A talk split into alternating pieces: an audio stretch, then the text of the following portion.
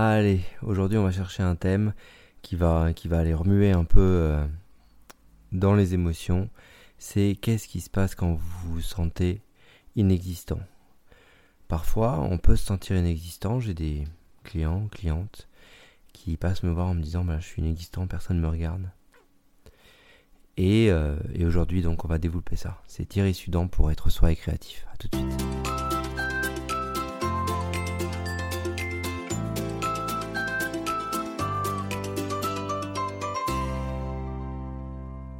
Alors, se sentir inexistant, ne pas avoir euh, l'attention des autres. Les enfants, parfois, ils ont besoin d'attention. Et euh, parfois, euh, pour diverses raisons, on est amené à, partir de la maison. Les parents prennent des décisions ou des situations de divorce ou autres amènent à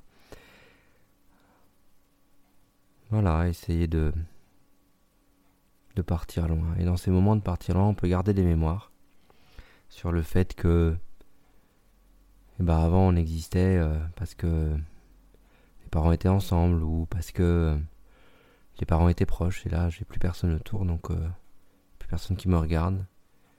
Comment j'avance pour moi Si mes points de repère euh, sont sur les parents, si mes points de repère sont sur des autorités de référence qui me regardent, les profs, qui me regardent parce que je suis toujours premier. Là, je réussis pas cette année, ça va pas, j'existe pas.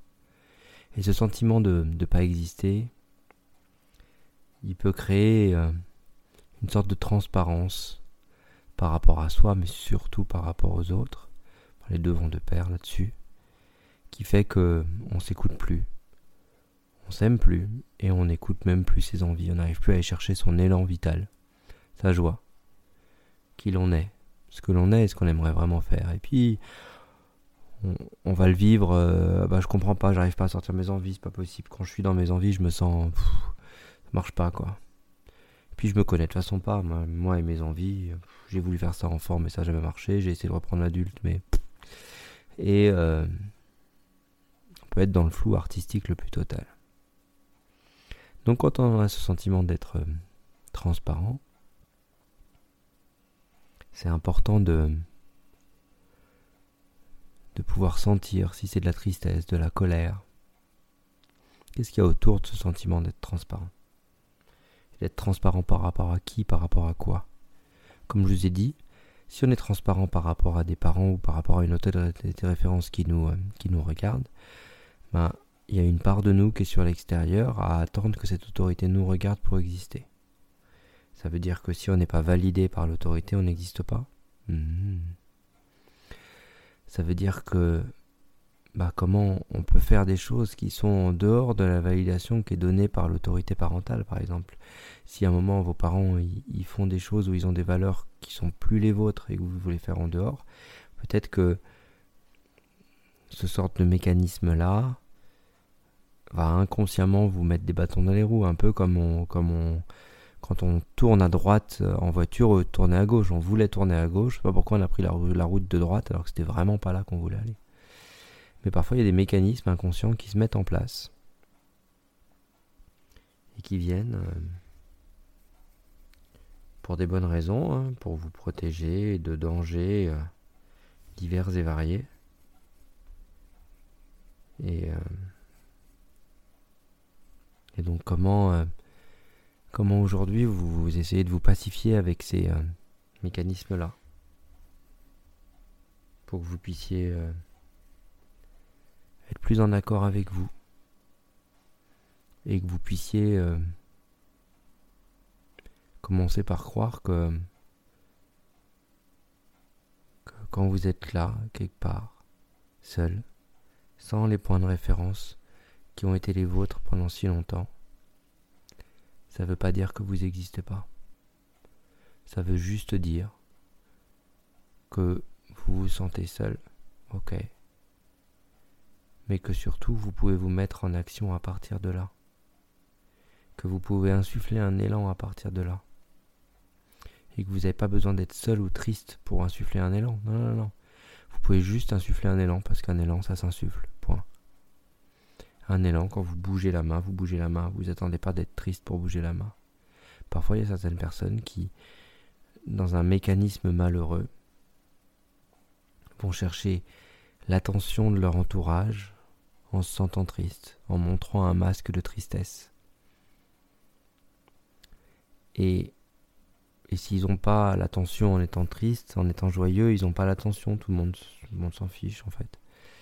Et ils le vivent comme ça. Et du coup, euh, comment si vous vivez ça, ou si vous vivez quelque chose de similaire, vous allez pouvoir euh, tranquillement et posément commencer par, euh, par désamalgamer le fait d'avoir un élan et d'être triste, le fait d'être seul et d'avoir un élan, pour que vous puissiez, si les choses sont prévues différemment, bah quand vous avez de la tristesse, vous avez de la tristesse.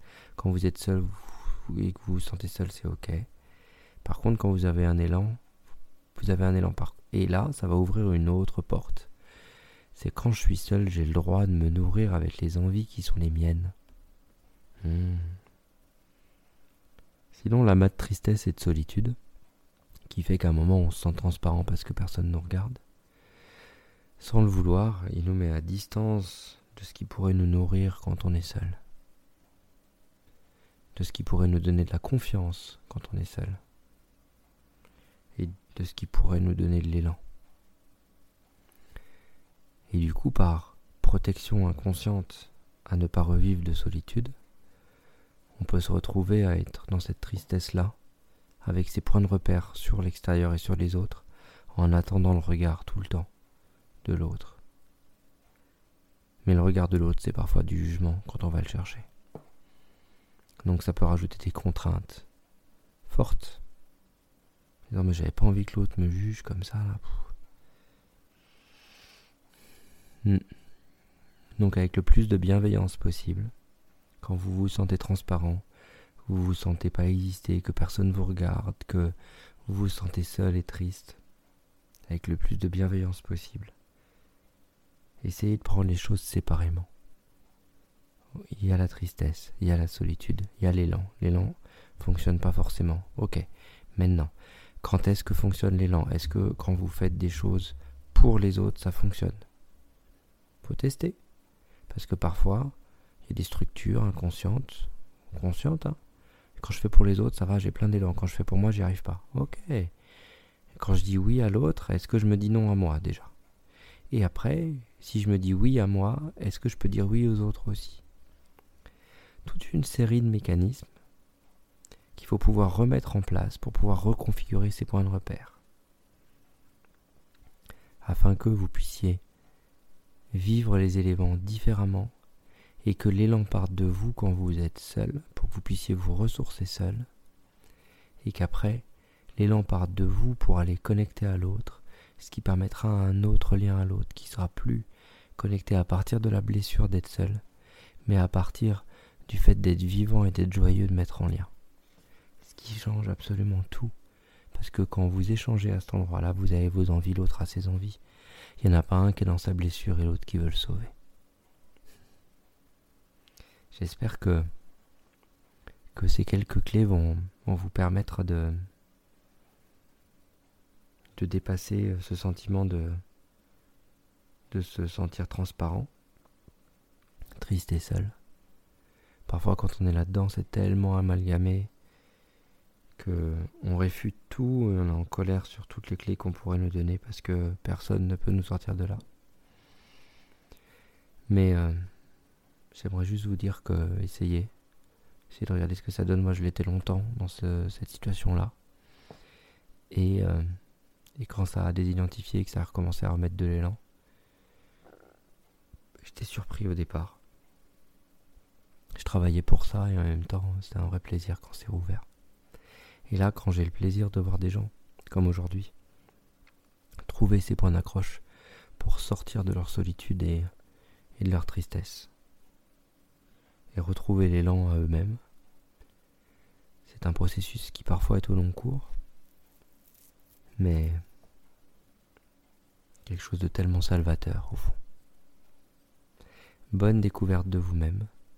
À bientôt pour un prochain podcast et pour des prochaines clés. C'était Thierry Sudan pour être soi et créatif. Pour un accompagnement ou un mini atelier, venez sur thierrysudan.com. À très bientôt.